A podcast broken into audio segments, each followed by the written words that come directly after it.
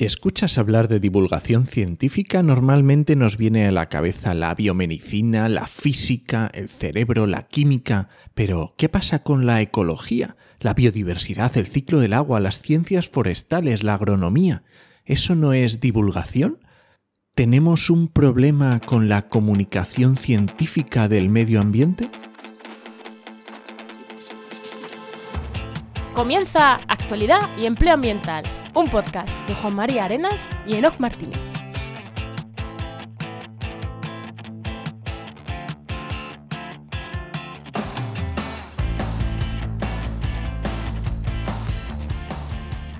Buenas, soy Juan María Arenas Y yo, Enoc Martínez, y este programa cuenta con el patrocinio de GeoInnova.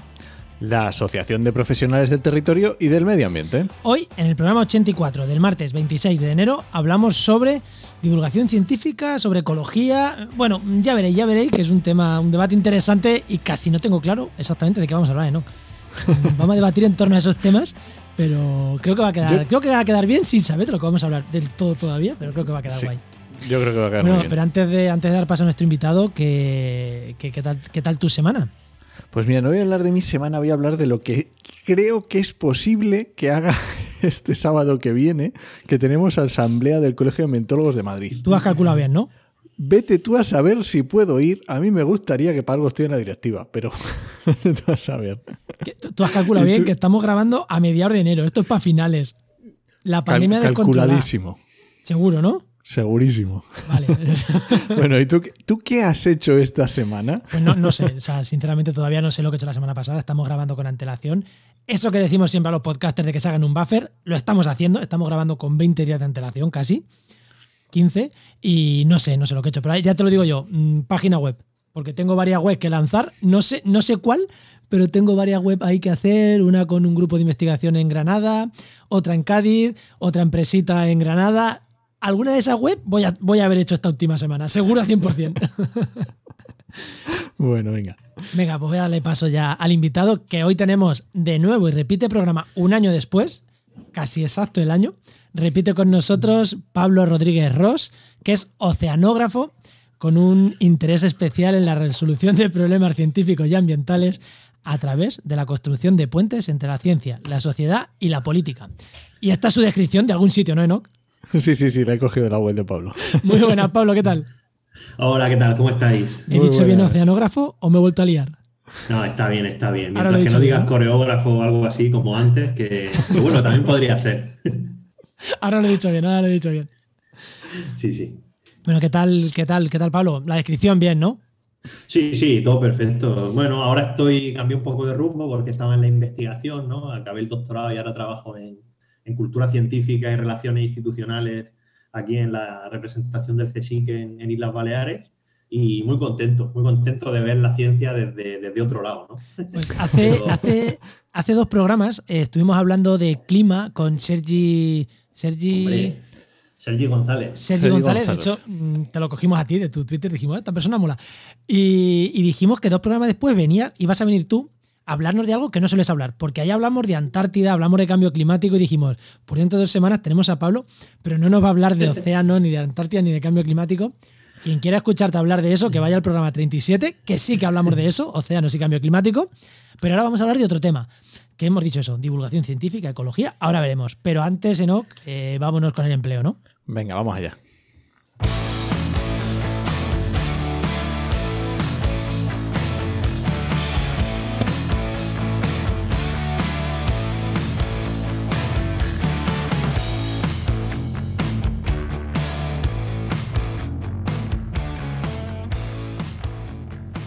Bueno, lo primero ya sabéis, el consejo de empleo que nos trae Enoch, eh, director de la web trabajemediambiente.com, ya sabéis, el buscador de referencia del- de la búsqueda de empleo en el sector ambiental, ambientólogos, biólogos, forestales, químicos, todos los que estén buscando temas de, de medio ambiente, pues este es el buscador de empleo y empresas que estén buscando gente también pueden entrar a dejar sus ofertas, ¿eh? que, que algunas pasan, las dejan y están contentas porque repiten, que eso es lo que me gusta, ¿no? Empresa que llega, pone una y repite, algo es que Eso es servimos bueno. para mucho. Bueno, voy a dar un consejo hoy que vamos a darle una vuelta, porque eh, hay un consejo muy básico que te dicen cuando estás temas de empleabilidad, que es que tienes que adaptar tu currículum a cada oferta que vas a echar. Que no tengas uno genérico y lo mandes ahí a la de huello a todo el mundo, ¿no? Sino que adaptes el currículum a, la oferta que a lo que están pidiendo. Eh, no, pero aporta algo más, aporta algo más porque esto es muy básico. Que efectivamente, pero vamos a darle una vuelta más aquí tenemos que tener en cuenta de las circunstancias también en las que estamos. Estamos en plena pandemia, montón de trabajo online. Entonces, en ese currículum seguro que tenéis una parte que son habilidades o las típicas soft skills que le llaman ahora. Y eh, pues eso, esas tenéis que aprovechar y ponerlas. Y hay actividades que, por ejemplo, son la autoorganización, el control en el trabajo, la seriedad, el trabajo con software de organización, ese tipo de cosas que normalmente no se suelen poner en las ofertas, pero en estos casos mm, quizá merezca la pena dejarle un parrafito y poner este tipo de cosas que son interesantes para donde estamos. Bueno, y después de este consejo, que sin duda eh, estoy de acuerdo contigo, es que es, que es, así, es así sin más. Eh, venga, tu pregunta, Pablo, que ya le hiciste, la pregunta que hace siempre ya se la hiciste. A ver qué te inventas ahora. No, pues ahora le vamos a hacer una pregunta que nos la ha sugerido Pablo porque está muy chula. Y es que ahora no le voy a preguntar qué quería ser cuando era pequeño. Vamos a ver, Pablo, ¿de qué te quieres jubilar? Claro, claro, porque bueno, yo supongo que uno cuando es pequeño y dice quiero ser de mayor, lo que sea, ¿no? Se imagina con una edad así, pues intermedia, ¿no? Yo tengo 30 horas, pues supongo que sería una edad aproximada, ¿no? Pero claro, cuando tienes 30, pues, lo normal sería, ¿no? Pues, ¿qué quieres hacer cuando te jubiles? Pues yo la verdad es que no lo sé. Me gustaría, ante todo, jubilarme. O sea, eh, me gustaría jubilarme. O sea, decir, eso sería lo importante porque significaría que muchas cosas, eh, bueno, se han solucionado y van bien. Y no sé, yo creo que siempre estaré vinculado al medio ambiente, a la ciencia, a lo que me he dedicado al, principio de mi carrera, ¿no? Hasta ahora. Y la verdad es que no lo sé, porque ahora mismo, no sé, es un poco más inestable que antes a nivel laboral las cosas. En el sentido que antes sí que era más claro que decía, bueno, me puedo quedar en un sitio un montón de años, ahora eso va cambiando más, entonces... Sí, pero no, pero Pablo, no pienses en las probabilidades. Piensa en haz la carta a los Reyes Magos. Porque ah, cuando éramos pequeños, cuando éramos pequeños no pensábamos en las probabilidades, decíamos yo quiero ser futbolista. Vale, vale. Hombre, si nos ponemos así, pues yo, claro, hombre, yo pues, querría ser futbolista también. Querría, querría jubilarme de futbolista, porque futbolistas se jubilan a, la edad que tengo yo ahora, no, pero seguramente me gustaría pues estar en cosas de, en temas de medio ambiente, por ejemplo, pero a nivel de política, en algo así elevado, pues si pudiera decir algo, pues en plan, yo que sé, trabajar en la ONU, en cosas de, cambio climático, ¿no? Porque el cambio climático es una cosa que, que va a dar mucho trabajo este siglo porque como, como vaya, va a seguir yendo a peor, pues bueno, eso también tiene el efecto este de que vamos a tener que tener a mucha gente trabajando en adaptación y mitigación. Pues, pues yo, Pablo, fíjate, te voy a decir que yo te veo. Mira, no voy a decir de ministro, te voy a decir de secretario, de secretario de Estado o de consejero de algo. Fíjate lo que te digo. Hombre, pero también es verdad que eh, los secretarios y esta gente son los que luego curran de verdad. Por eso, por eso, por eso, por eso. O sea, tú me ves más un currante que, una, no, no, no, también, bonita, visible. También, pero que para ser ministro tiene que, yo qué sé, es muy difícil, ¿no? Pero que de algún carguito así alto yo te, veo, te veo. Sí, y tendría que empezar a pronunciar la S y todo eso, que yo no he visto un ministro con mi acento todavía. Bueno, sí hubo, un par, pero bueno, mejor no hablemos de ellos. Venga, damos al tema que nos liamos. La ministra portavoz ahora es andaluza y muy andaluza en su dicción y a mí me encanta, ¿eh? Sí, sí, no, pero digo de, digo, digo de la región de Murcia. Bueno, vamos con el tema.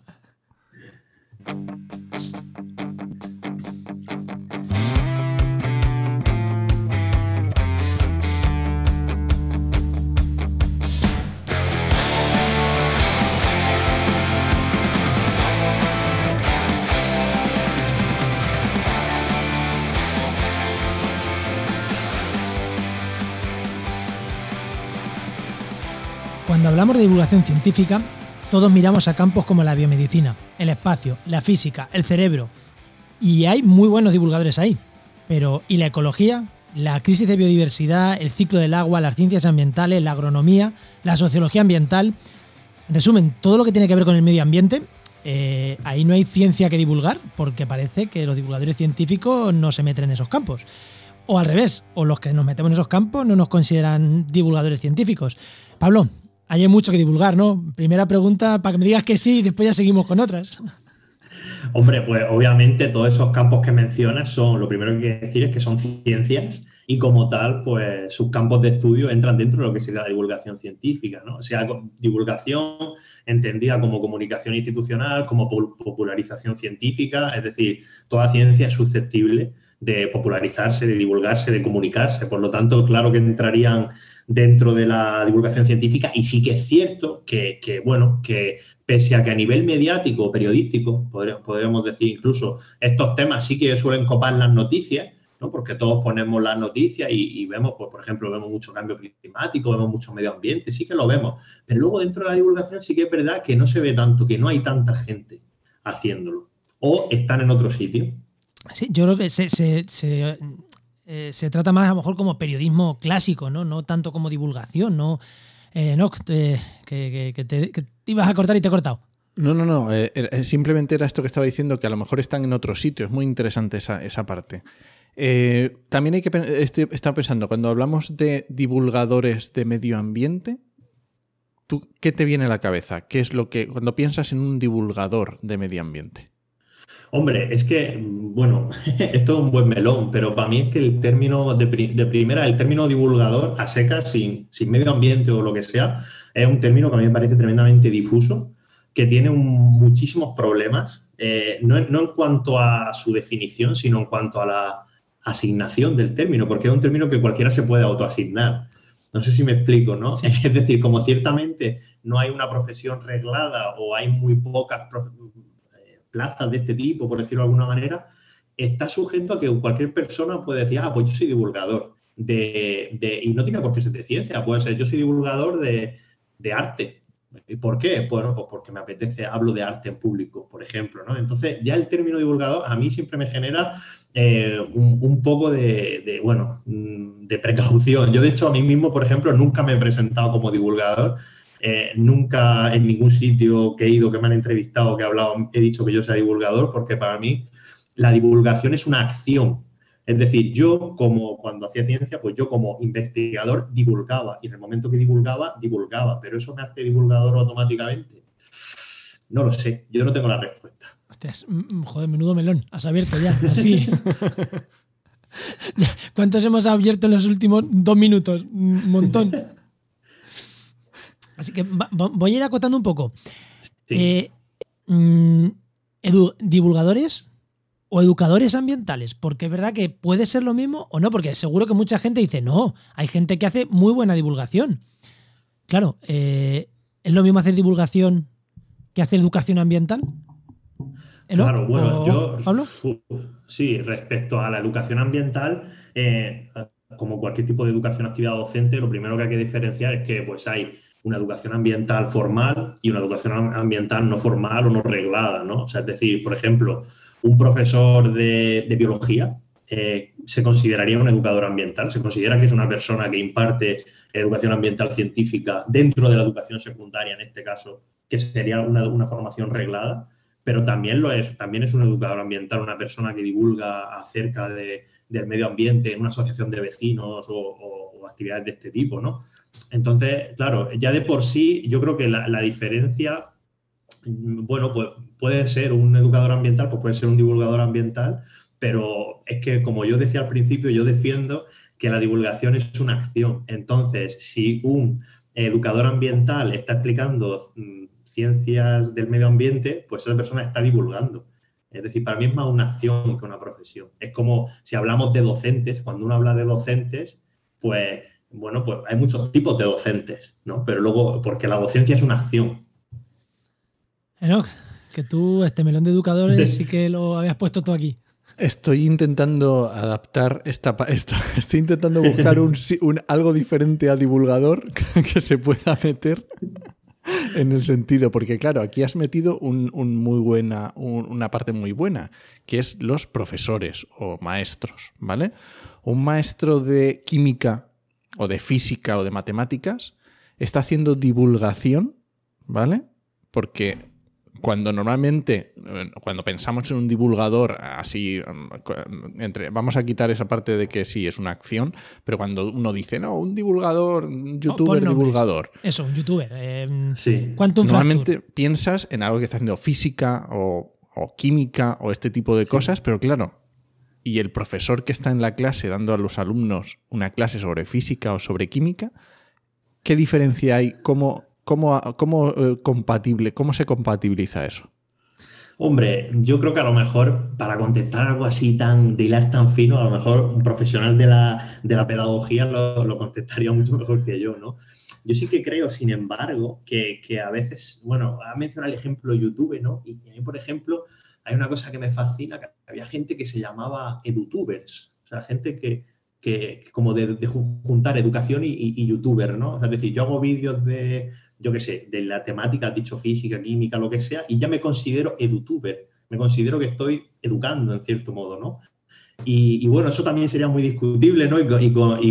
Pero toca también un poco con esto, ¿no? Que a veces son términos que son un poco difusos, porque en verdad son más acciones que, que, profesiones, creo yo. Ahí, eh, yo ahí le veo una diferencia enorme al educador ambiental o al, al, educador, al divulgador con al profesor. Ponle ambiental, ponle físico, ponle lo que quieras. Eh, una diferencia. Para mí, el profesor y el educador ambiental es el que da una formación reglada con una.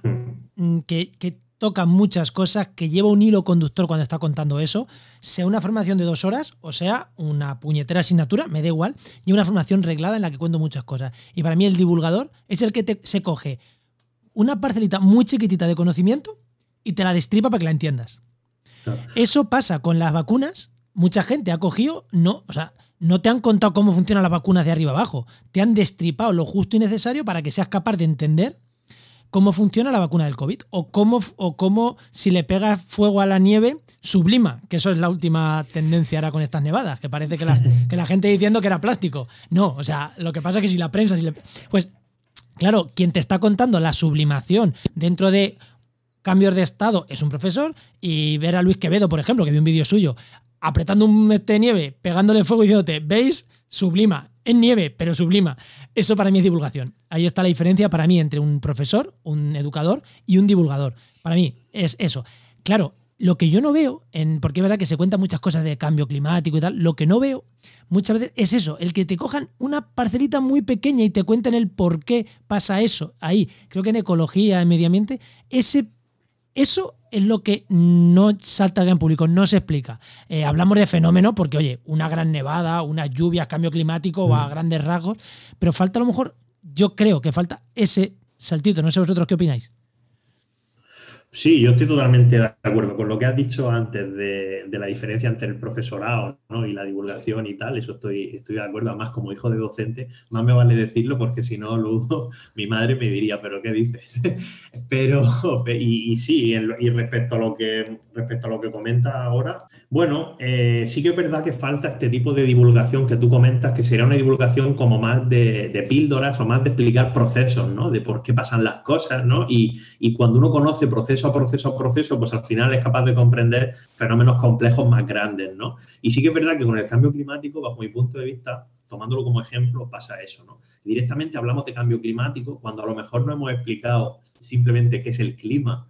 Eh, esto es una cosa que yo que soy un poco, eh, un poco, bueno, así un poco cabroncete, con perdón, a, a, veces yo he ido a ponencias y he ido a debates y a temas de cambio climático con, con gente, bueno, me refiero a debates no acerca si el cambio climático es verdad, sino a de medidas del cambio climático, de cómo, ¿no? de cómo lo afrontamos y tal. Y yo a algunos ponentes, alguna gente que ha ido ahí como, hey, que yo sé de esto, le he preguntado, bueno, define qué es el clima y qué es el tiempo meteorológico. ¿no? Mucha gente no tiene ni idea de, eso y eso es lo más básico. Entonces, claro, eh, el hecho de que la audiencia eh, escuche a gente, a lo mejor hablar de algo súper complejo, gente que ni siquiera es capaz de comprender lo más simple, pues lo estamos viendo ahora, por ejemplo, con la nevada. ¿Qué es lo que sucede con la nevada? Que hay gente que dice, eh, pues como hace frío, pues no hay cambio climático. ¿Por qué? Pues porque no le han explicado la diferencia entre tiempo y clima. Y yo estoy totalmente de acuerdo con lo que dice Juan, y esto es un ejemplo que lo ilustra, creo. Y puede, y puede ser también otro lastre que tengamos con el tema de la educación, divulgación, comunicación ambiental, que se lleve muchos años enfocando mucho al público infantil y menos al Ah. público adulto? Yo, por ejemplo, cuando en la carrera estudiábamos, yo estudié ciencias ambientales, en la carrera estudiábamos educación ambiental, ¿no? Y sí que es verdad que cuando lo estudiábamos no, no, no había esa especial predilección o, o fo- o, bueno, focalización hacia el público joven, ¿no? Era una cosa como más transversal. Yo defiendo mucho que, que hay que, que es muy importante seguir educando a los jóvenes, las generaciones, que al fin y al cabo son las generaciones futuras, pero no nos podemos olvidar de la gente más adulta. O sea, eh, por ejemplo, desde un punto de vista de, de las políticas medioambientales, las políticas del cambio climático, eh, un niño de 5 años no aprueba políticas del cambio climático, no las elabora. Entonces está muy bien educarle y hay que seguir, porque a lo mejor ese niño es el hijo de quien las elabora. Pero también hay que intentar ir a otra gente, ¿no? Y, y- y yo defiendo, y de hecho hace poco lo comentaba por redes, que, que muchas veces cuando hablamos, por ejemplo, del cambio climático, ¿no? Y decimos, no, es que el cambio climático, la gente que es más negacionista, pues ti- tiende a ser de un espectro ideológico concreto, que es cierto. Pero si bien, si bien eso es cierto, también es cierto que hay una brecha generacional importante. Y, y digamos que la gente que es de otra generación, hay muchas cosas que en su educación formal y reglada, como hablábamos antes, no las estudió, porque no se, no se hablaba de eso. O porque no existía. Y no existía. Es como, eh, es un, un ejemplo en biología, puede ser la genética, ¿no? Por ejemplo, la genética, eh, cuando se, eh, Watson y Crick, el ADN y tal, estamos hablando de los 50, 40, bueno, los biólogos, Juan me, me- que me corrija, pero algo así, ¿no? Pues a lo mejor una persona que estudió en los 60, pues era una ciencia que estaba todavía un poco en pañales, con perdón. Y claro, esa persona se ha ido reciclando a lo largo de su vida, pues a lo mejor si es un investigador o investigadora de ese campo, sí, pero si es una persona que se sacó la carrera en esa época, no sé yo cómo va de ese tema. Entonces, con esto quiero decir que incluso la gente formada a priori, eh, desde un punto de vista generacional, en algunas cosas, si no se recicla, se va quedando obsoleta. Yo también le veo un problema el, el por qué a lo mejor cuando hacemos divulgación, o sea, el tema este de contar ciencia, contar ecología como una ciencia, yo aquí le veo un problema. Y es que eh, mucha gente han pasado, o sea, la, yo qué sé, los agujeros negros. Vamos a contar lo que es un agujero negro. Un agujero negro ha pasado de. han pasado de. Solo lo saben los cuatro físicos megatop a han dicho no, esto lo tiene que saber todo el mundo. Y han intentado contar cómo es, han intentado contar, pero no había un paso intermedio donde, como pasa en ecología o en medio ambiente, cuatro ecologistas que, que se meten en una asociación te cuentan lo que es cierto proceso ecológico sin tener ni puñetera idea, pero se consideran que lo pueden contar porque están en una asociación. Claro, ese es el problema. El problema está que cuando un divulgador científico o un científico ve que la ecología te la está contando alguien que no tiene ni puñetera idea, a lo mejor no le interesa mezclarse con ese tipo de gente que, que cuenta la ciencia, que cuenta la ciencia ecológica, cuenta la ecología.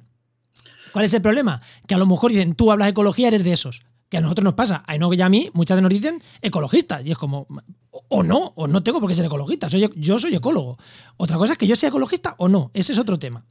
Pero yo soy ecólogo. Y ese, yo creo que ese es el problema muchas veces, que la ecología, el medio, contar temas de medio ambiente, hablo de ecología porque es la parte del medio ambiente que es abiertamente una ciencia, porque luego en medio ambiente hay reciclado de residuos, hay muchas cosas que no son ciencias, ¿no? Pero mucha gente ha hablado de estos temas sin tener ni puñetera idea. Entonces podemos tener ahí un problema. Y ellos mismos no, se han no son científicos, entonces no han considerado que estaban contando ciencia porque no lo estaban haciendo muchas veces. No sé si algo que apuntar aquí.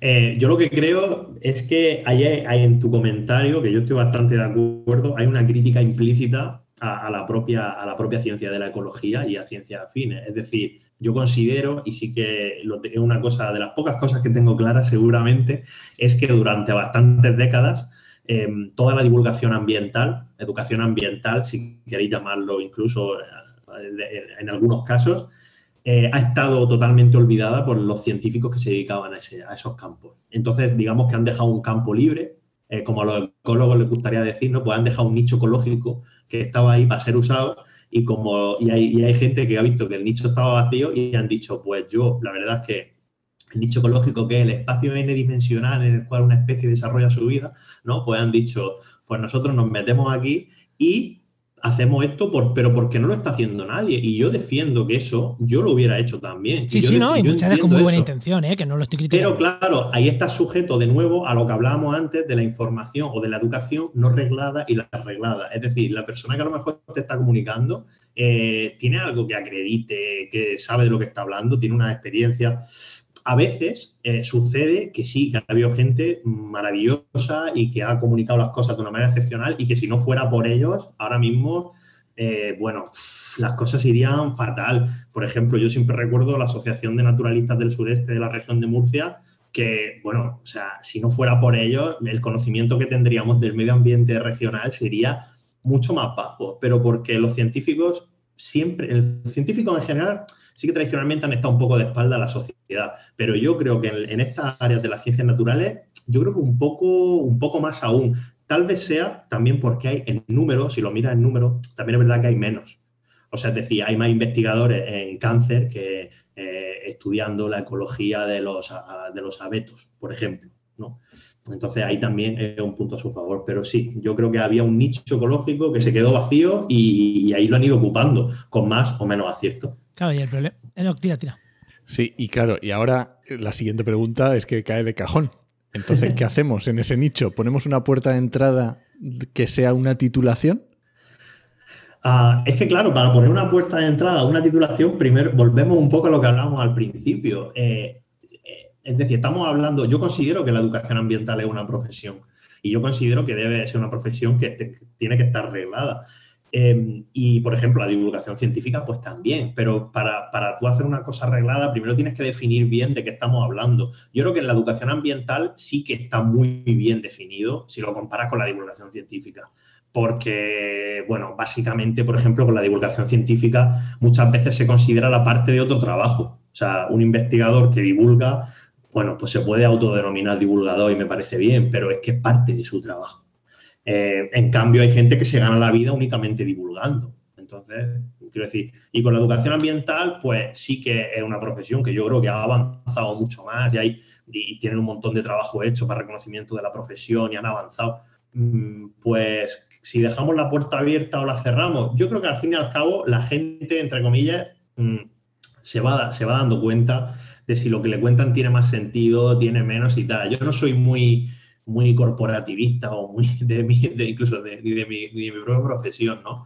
Pienso que la gente al final pues detecta la calidad y, y poco a poco Uf. se van dando cuenta. Uf. Y yo creo que hay muy buenos profesionales y que en cualquier profesión, pues en la educación ambiental y que en cualquier profesión, sea educación ambiental o lo que sea, es a los primeros profesionales a los que les interesa eh, el rigor, la calidad y, de su profesión. O sea, es a los primeros que les debería interesar bueno, y otro un tema ya que hablando de esto de formación, un tema que creo que es el tema por el que empezamos tú y yo a debatir un día, Pablo, y se lo comenté a Enoch y dijo, esto hay que debatirlo, pero con un micro delante, ¿no? Que es el tema de los másteres de divulgación científica. Eh, creo que tú estuviste dándole un repaso a los másteres de divulgación científica y muy poquitos dentro de su plan de divulgación científica tienen parte de ecología, ¿no? O parte de medio ambiente. Y claro, es, vamos a ver, y es súper importante que cuenten bien las vacunas, que cuenten bien la biomedicina, pero es que estamos con en, temas ambientales, también deberíamos de hablar con muchísimo rigor. Y parece que se olvidan muchos másteres de esta parte, ¿no? De la ciencia. Sí, es curioso porque yo, nosotros ahora mismo estamos haciendo una especie de, de, de, defensa, ¿no? En cierto modo, de la formación reglada, ¿no? A, determinados niveles o para determinadas profesiones. Y, luego cuando te vas a la formación reglada te das cuenta que, que es un poco lo que decía Enocante, hostia, es que tampoco tampoco es tan fácil como quiero formarme en esto, tampoco es tan fácil encontrar esta formación, ¿no? Con los másteres de, de, comunicación científica en concreto, pues uno se a navegar por ello, yo hice uno y yo en el mío sí que tenía una asignatura específica de comunicación medioambiental. Una específica que era solo comunicación medioambiental, ciencias de la tierra, cambio climático y todos estos temas, ¿vale? Eh, pero te a navegar y hay algunos en los que no hay ni una asignatura, pero ni siquiera optativa. O sea, no hay sea, es decir, porque ya me parece mal que hubiera solo optativas, porque una persona podría decidir no hacerlo y salir de ahí sin tener ni idea de comunicación ambiental. ¿Vale? Pero es que hay másteres que no tienen ninguna. Y hay otros que, por ejemplo, pues sí, incluso en su propio título, la ponen al mismo nivel. Por ejemplo, el de la Pompeo Fabra, pues comunicación científica, médica y ambiental. O sea, ya lo ponen al mismo nivel, eh, pero lo ponen fuera, no sé por qué también. Es curioso, pero bueno. Eso iba a decir, eh, el ponerlo fuera. Y dicho esto, yo soy el primero que en la empresa que estamos montando, no que yo, que bueno, que estamos ya trabajando con ella, que es Oikos MSP, eh, yo siempre la defino como una empresa de comunicación científica y medioambiental especializada en desarrollo web, presencia digital y podcasting. Y yo, y yo critico a muerte el por qué hay que separarlo, porque cuando lo separas es que son dos cosas diferentes. Y lo critico, pero por otro lado, creo que hay que, hay que separarlo para que a nadie se le olvide. Y eh, no, también hacemos temas de ecología y medio ambiente. De hecho, es que venimos, tanto Enoch como yo, yo soy ecólogo y él es ambientólogo, de la comunicación ambiental de una manera o de otra, porque al final es lo que es lo que hacemos, aunque nos metamos en mil fregados más y aunque hay muchas cosas parecidas. Yo lo critico y soy el primero que lo separo. Así que no sé si hay que separarlo o no.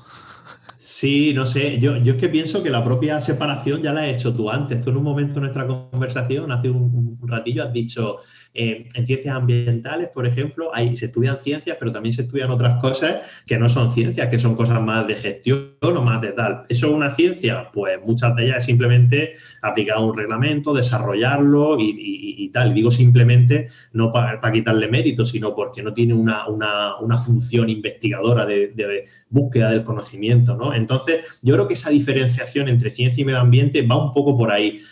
Eh, porque seguro que si tú le preguntase a alguien, oye, ¿la ecología como ciencia dónde la metes? Te diría, no, en ciencia. Pero claro, el medio ambiente tiene una parte política, una parte social que es súper importante. Entonces, claro, cuando, por ejemplo, hay un desastre natural, que es, por ejemplo, una de las cosas que yo estudiaba en comunicación ambiental. ¿Qué pasa cuando hay un desastre natural? ¿Vale? Y tienes que comunicar el desastre natural. Hostia, con perdón, si hay un terremoto, uno no está comunicando solo ciencia ahí, está comunicando un montón más de cosas. Entonces, esa diferenciación a mí a priori sí que me parece importante. Y ahora has hecho, has hecho, has entrado en un, campo muy interesante también, porque cuando hablamos de medio ambiente así en, general, siempre pensamos, o a los ambientólogos sobre todo nos gusta mucho hablar del triple balance, ¿no? De lo que es medio ambiente sí, pero siempre va relacionado con economía y con sociedad. Entonces, es lo que dices, lo que estabas diciendo. Cuando tienes que comunicar, tienes que, siempre tienes que estar pensando en sociedad y en economía. Y claro, mm, a lo mejor también esto es un escollo en esa parte de, divulgación que es más, eh, no es tan sencillo, ¿no? Porque no es lo mismo decir un terremoto que ha habido en una ciudad que un terremoto que ha habido en un campo que no ha pasado absolutamente nada. A lo mejor en la comunicación de una cosa y de otra son diferentes. Cuando, pues, si hablamos del fenómeno físico, es mm, uno más uno, ya está. Claro, y que y, totalmente de acuerdo, pero es que aparte la propia definición de medio ambiente eh, difiere un montón, los que hemos hecho ambientales lo sabemos, depende de desde qué disciplina o profesión la mires. Yo ahora estoy estudiando un máster de políticas públicas y, estoy haciendo muchas cosas de, legislación ambiental, legislación científica y tal. Y simplemente para que sepáis como ejemplo, desde el punto de vista jurídico, ¿vale? Eh, yo me estaba leyendo un manual de la editorial Aranza y de, Derecho Ambiental. O sea, hay un capítulo que entero, que es el primer capítulo, que simplemente se, se, trata de intentar definir desde el punto de vista jurídico qué es el medio ambiente. Bueno, y no os podéis ni imaginar, bueno, seguramente lo sepáis, es que en función de cómo define el propio medio ambiente, el ordenamiento jurídico se puede entender de una manera, se puede entender de otra. El ordenamiento jurídico, el conjunto de leyes que rigen una estructura administrativa que puede ser el Estado, la comunidad autónoma, en nuestro caso, lo que sea. En función de cómo define el medio ambiente, ya es una cosa distinta. Y esto solamente desde el punto de vista legal. Si te vas desde el punto de vista científico, pues, por ejemplo, eh, hay ciencias que a lo mejor tratan el medio ambiente de un punto de vista súper simplista. Eh, eh, un poco, sin faltar respeto, pero a lo mejor la economía muchas veces trata el medio ambiente como, si fueran cajillas, ¿no? Pues el medio ambiente que, bueno, pues mercado de CO2, recursos hídricos, no sé qué, no sé cuántos, como si fueran ahí cuatro cosas modelizables, ¿no? Y luego desde otras, desde las ciencias, por ejemplo, la ecología, pues el medio ambiente es la una entidad que, que, bueno, que tiene un valor inherente a sí misma y pertenece bueno, y ya llega a unos postulados que son incluso más cercanos a la propia filosofía de la ciencia que a la propia ciencia. Y otras disciplinas como decía al principio, pues no entran tan, tan a fondo. Sí, sí, la física es física y, es lo que es y ya está. O, no, o no se sabe, pero, pero te lo cuentan. Te cuentan la teoría de cuerdas y te cuentan la teoría de no sé qué y dices, bueno, son teorías que habrá que demostrar y tal y cual, pero, pero te las cuentan. Y en ecología eso es más, es más complicado. Eh, Enoch, ¿querías tirar tú algo o tiro yo? Sí, estaba, estaba pensando justo en esto último que decía por el, tema de la economía, que yo creo que también es un tema muy interesante cuando se hace eh, comunicación ambiental o cuando, cuando, se hace educación ambiental. Porque digamos que para tomar decisiones en, en, temas ambientales siempre hay que tener esta, esta parte y a lo mejor eso también es una parte difícil de comunicar o la difícil de hacer una, una, comunicación científica ambiental a través de la economía, porque eso también a veces como que uno como que está despegada en la cabeza, ¿no? Sí, y ya no es que solamente sea difícil, es que bajo mi punto de vista es impopular. O sea, de, directamente. Entonces, eso tú y yo, que somos ambientólogos, lo, sabemos, ¿no? Yo, por ejemplo, tuve la experiencia a lo largo de toda la carrera eh, en la Universidad de Murcia. Yo estudié ciencias ambientales en la Facultad de Biología. Yo estoy con los biólogos, yo los biólogos los quiero muchísimo. Pero sí que es verdad que, en temas ambientales, claro, los biólogos no se formaban en economía, no se formaban en derecho, no se formaban en nada de eso. Eso está muy bien, pues a mí me parece que sus funciones son otras y, tal, pero sí que cuando debatías con ellos, cuando hablabas con ellos, pasaba lo que tú mismo estás comentando, ¿no?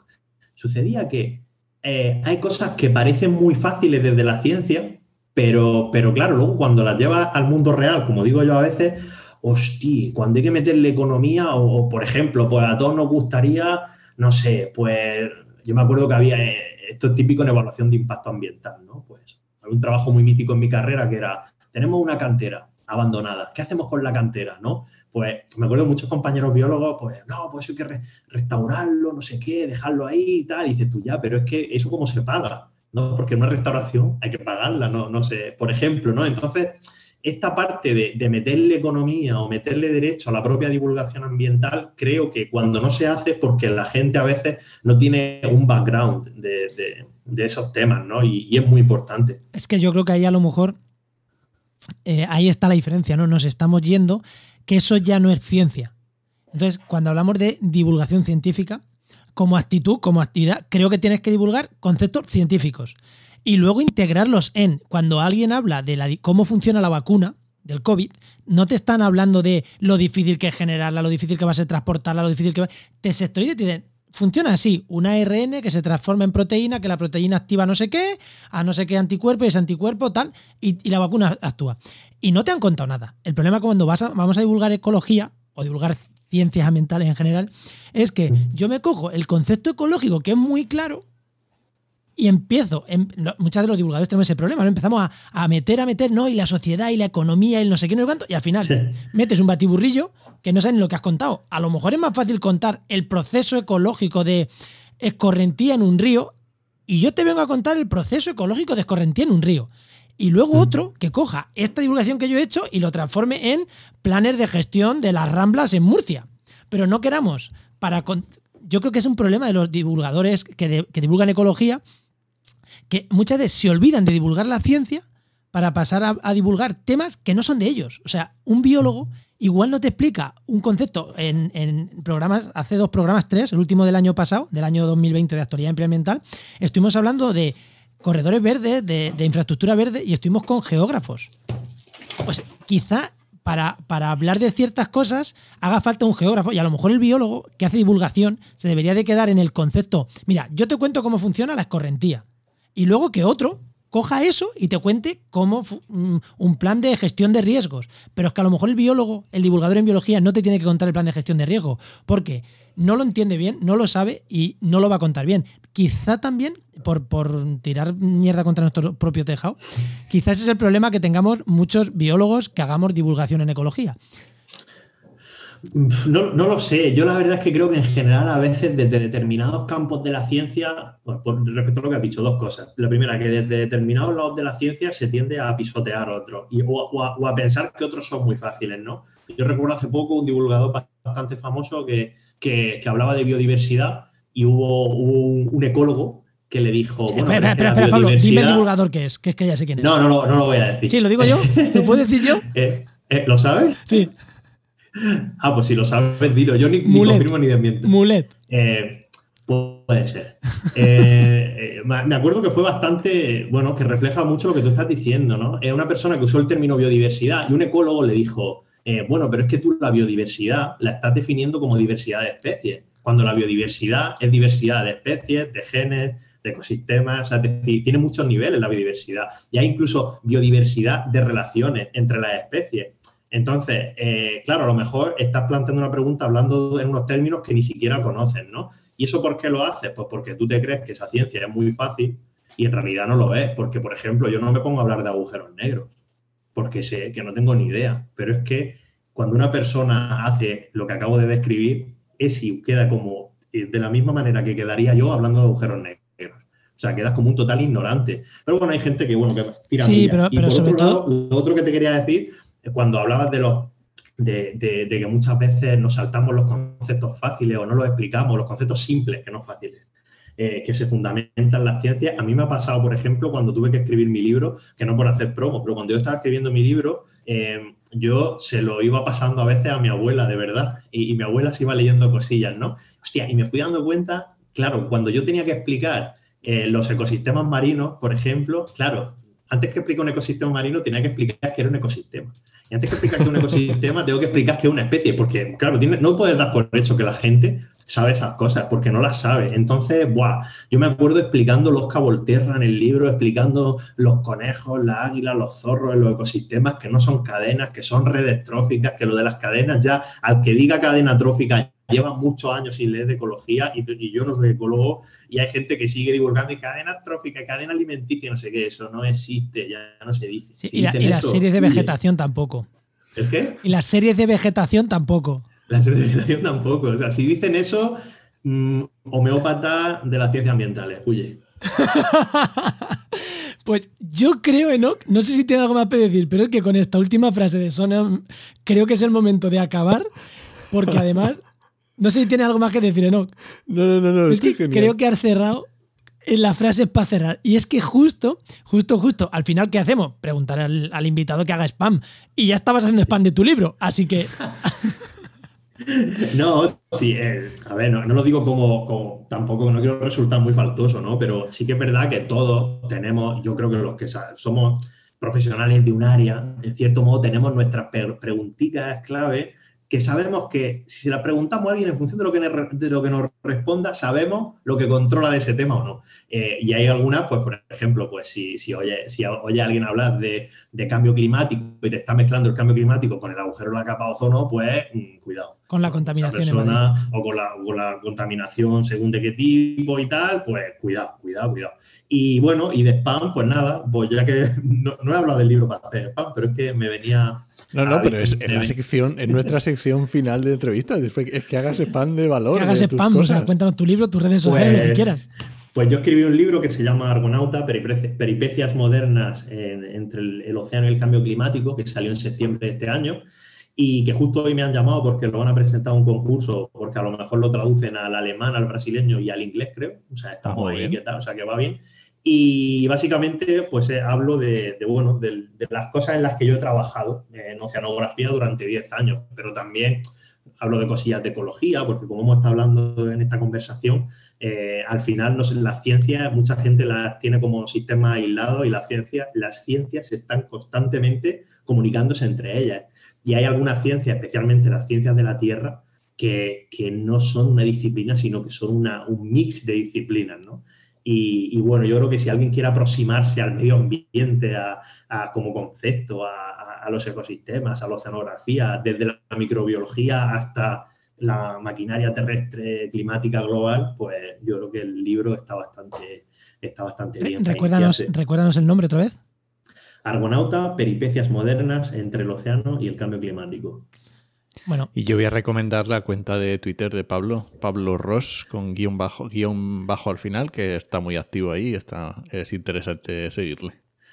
Pues muchas gracias. Sí, bueno, yo recomiendo a vosotros eh, y como escuché, escuché el otro día el podcast también de que entrevistasteis a Sergi y Sergi dijo que yo era un crack, yo quiero decir que Sergi es doblemente crack, porque Sergi, de hecho, lo digo porque estamos hablando del libro. Sergi, de hecho, eh, me revisó uno de los capítulos del libro. Y, o sea, que él no lo diría, pero él estuvo también en, el libro. Así que nada, gracias a vosotros y, y a seguir. Genial. Pues muchísimas, muchísimas, muchísimas gracias, Pablo. Y, y bueno, nos veremos en otra y. Sí, a ver si nos vemos en otro año que, que, no haya tanta pandemia y que no haya nevadas y que no se sature nada y yo qué sé, porque cuando me habéis dicho al principio que hacía un año que nos habíamos visto, yo estaba en plan, hostia, no, no, no puede ser un año ya. pero bueno, eh, el año pasado pues no había acabado la tesis y, y ahora sí, y tengo, bueno, eh, un eso, señor que me, eso que me llevo en salud. Muchas gracias, Pablo. Muchísimas gracias, Pablo. Hasta la próxima. A vosotros. Hasta luego.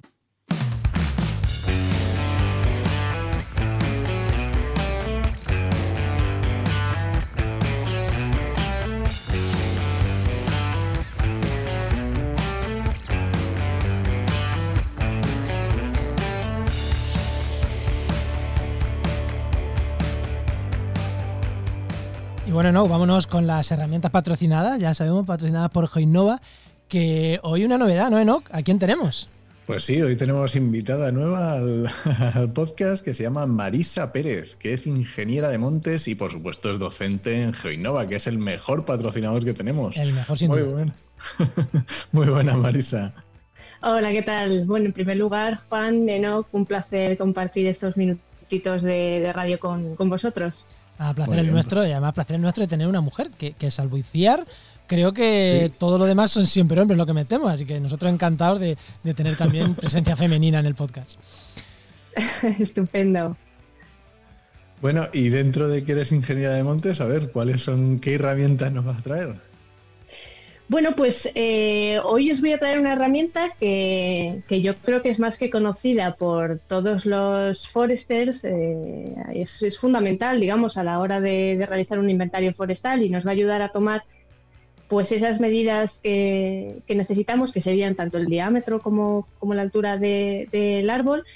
Eh, en, en, este caso, eh, es una herramienta, como hemos dicho, muy conocida, pero a lo mejor no forma parte de nuestro fondo de cajón, por decirlo de alguna manera. Entonces, la idea es pues dar unas pequeñas nociones que nos puedan ayudar a crear nuestras propias, nuestra propia herramienta, hacer algo bueno. tipo do it yourself, algo así. Ya, y bueno, ya que lo hacemos desde cero, pues vamos a intentar tanto reciclar como adaptarla a nuestras necesidades o incluso a nosotros mismos, a medidas corporales y, y demás. Así que bueno, no sé si tenéis algo tipo música de programa de bricolaje o Estaría muy bien. Estaría Para muy dar bien. comienzo y presentar a, a, pues a, nuestro protagonista de hoy, ¿no? Que a ver un redoble de tambor o algo así, ¿no? luego ya, y, luego ya lo metemos. Lo metemos en postproducción. Perfecto. Y bueno, pues eh, vamos a empezar con el clinómetro, que es la, la herramienta el de clinómetro. hoy. Es eso que es para Android y para iOS, ¿no? Eso es, vale para. Está adaptada a, a ambos, ambos, dispositivos. Da igual lo que tengas en el y... móvil, que tú el, el, clinómetro lo puedes usar, tenga el sistema que tengas, incluso que no tengas móvil. Efectivamente. Y encima con la herramienta que vamos a hacer, pues vamos a, a ver que, que, problemas de batería y demás, que son la, las nuevas tecnologías, eh, siempre como el, la, la, amenaza que, que, viene detrás de, de ellas, eh, en este caso va a ser una herramienta que siempre la vamos a tener disponible y, y sin necesidad de, de bueno, cargarla. Así que. Antes de, antes de hacerla, casera, cuéntanos brevemente qué es un clinómetro. Bueno, pues esta es una herramienta que nos permite calcular o medir el ángulo vertical que tiene, que tiene una pendiente. Al final es, es eso, nos da un ángulo de, de, una pendiente que tiene un objeto, digamos, con referencia a la, a la, gravedad. Como ya sabéis, las pendientes pueden ser positivas en el caso de que tengamos delante una elevación, ¿no? Y entonces el observador está mirando hacia arriba, o pueden ser negativas, en este caso pues estaríamos ante una, ante una depresión del terreno y eh, en, este, en, esta situación el observador estaría eh, mirando, mirando hacia abajo. Eh, bueno, tenemos distintos tipos de, clinómetros, desde los más rudimentarios, desde los más antiguos hasta los más modernos, que son absolutamente electrónicos. Algunos de ellos además ya vienen imantados. Eh, para colocarlos sobre distintas superficies, pues tipo a lo mejor parecido a los niveles de burbuja que tenemos en casa, pues cuando los queremos típicos. poner un cuadro, eso es. Eh, y bueno, los más antiguos que realizabas la mirada a través de un visor, ¿no?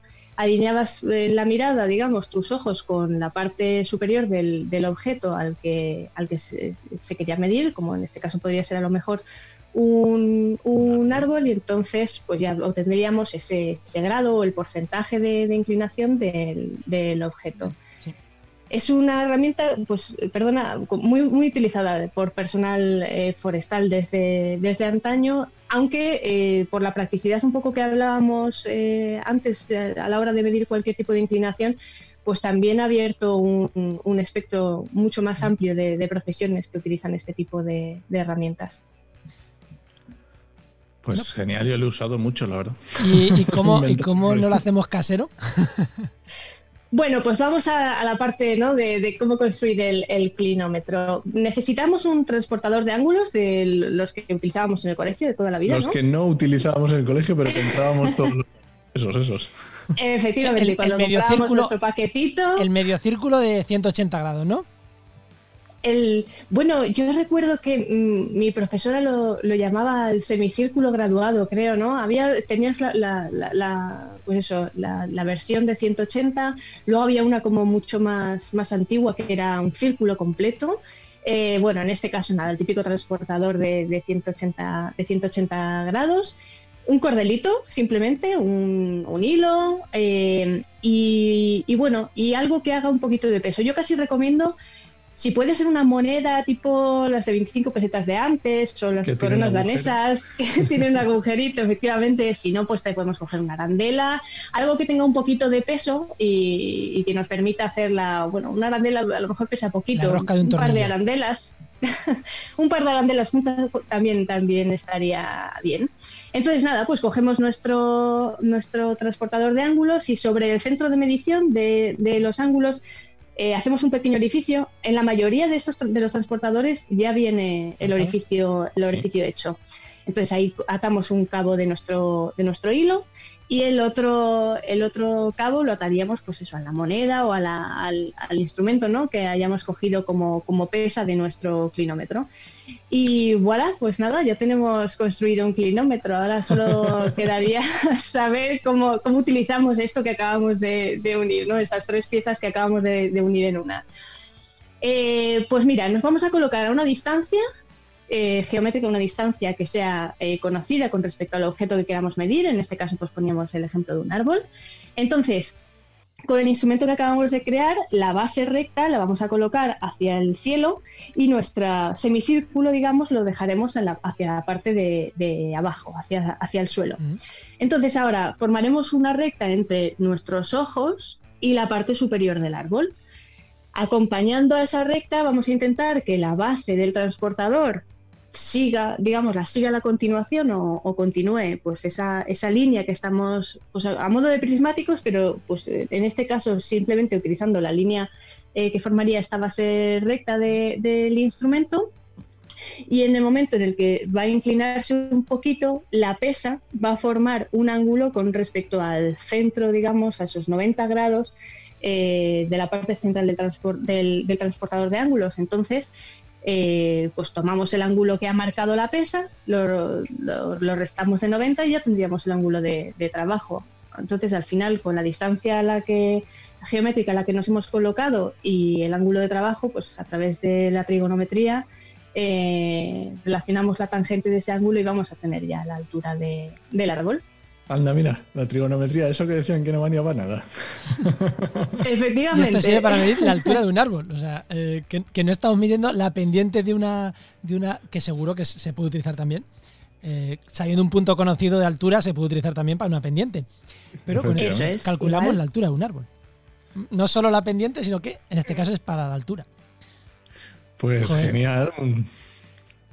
Pues yo encantado. Eso es, es una herramienta muy, muy versátil y muy, muy fácil. Además es que, bueno, pues lo que decíamos, que yo creo que todos tenemos un transportador de, sí. de, de herencia, ¿no? Y, y bueno, eh, la, la, pesita, pues cualquiera puede utilizar la que quiera y un cordelillo. Así que es, eh, bueno, pues es el, el, cómo funciona, digamos, de a lo mejor un instrumento que es electrónico hoy día y que nos va a dar pues un número sin más y, y es lo que hay detrás, digamos, de, de, de la carcasa electrónica.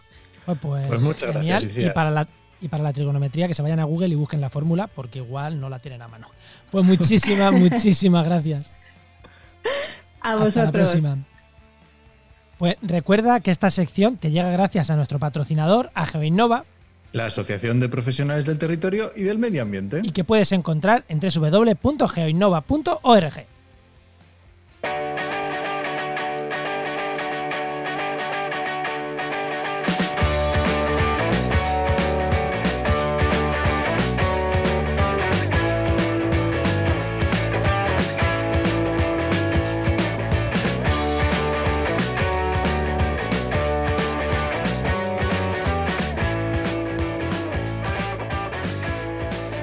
Venga, no, que nos vamos. Y hoy, joder, estoy especialmente contento porque creo que tenemos buffer de programas. Y esto me encanta cuando vamos haciendo buffer de programas. Esto es una gozada. Que venga, vamos con los podcasts. ¿no? ¿Qué podcast me recomiendas? Pues te voy a recomendar un podcast que he escuchado, empezado a escuchar hace poquito y se llama Náufragos, de Sergio Feñu- Núñez, que es un podcast diario de noticias, noticias en el mundo del medio ambiente. Muy cortito, mm, ocho minutitos, mm, y está, bueno, está interesante para cuando, si no te da tiempo a estar atento a las redes sociales o a noticias y tal, mm, yo creo que está bien, merece la pena. Hostia, ese va a ser mi podcast. que últimamente no me da la vida. ¿Qué has dicho diario? ¿Has dicho diario? Sí, he dicho diario. Y, joder, pues, uff. Pues mira, me, me lo, me suscribiré. Y yo voy a recomendar uno que es, eh, que es de la red de Podcastidae y que me gusta bastante y que se llama Planeta Agua. Es entrevistas entre una bióloga, creo que es bióloga Natalia, eh, y entrevista a gente siempre súper interesante y trata conceptos de, de- de ecología y me gusta bastante. La verdad que es parecido a uno de mis podcasts, a Oikos, el formato, y no sé, me gusta, me gusta, me gustan los podcasts que hace Planeta Agua de Natalia, así que escucharlo, que está muy bien, lleva ya 10 o 12 y está genial. Muy chulo, muy recomendable, sí. Bueno, no, pues vámonos. Que Pues venga, a estar ya en una hora. sabéis. Vamos a cerrar, venga. ya sabéis que este podcast pertenece a la red de podcast de Podcastidae, que es la red de podcast de ciencia, medio ambiente y naturaleza. Y muchísimas gracias por compartir el programa y sobre todo y especialmente en este por dejarnos vuestros comentarios. Entrad en Podcastidae, mm, nos buscáis el programa este y dejar comentarios que seguro, seguro, seguro que hay debate con este tema. Es que estoy seguro, ¿no? Que aquí la gente nos comenta por redes, por el grupo de. Telegram, por la web, por donde sea, pero comentarnos que seguro que hay debate. Y nada, te esperamos en el siguiente programa de actualidad y empleo ambiental. Nos escuchamos. Adiós.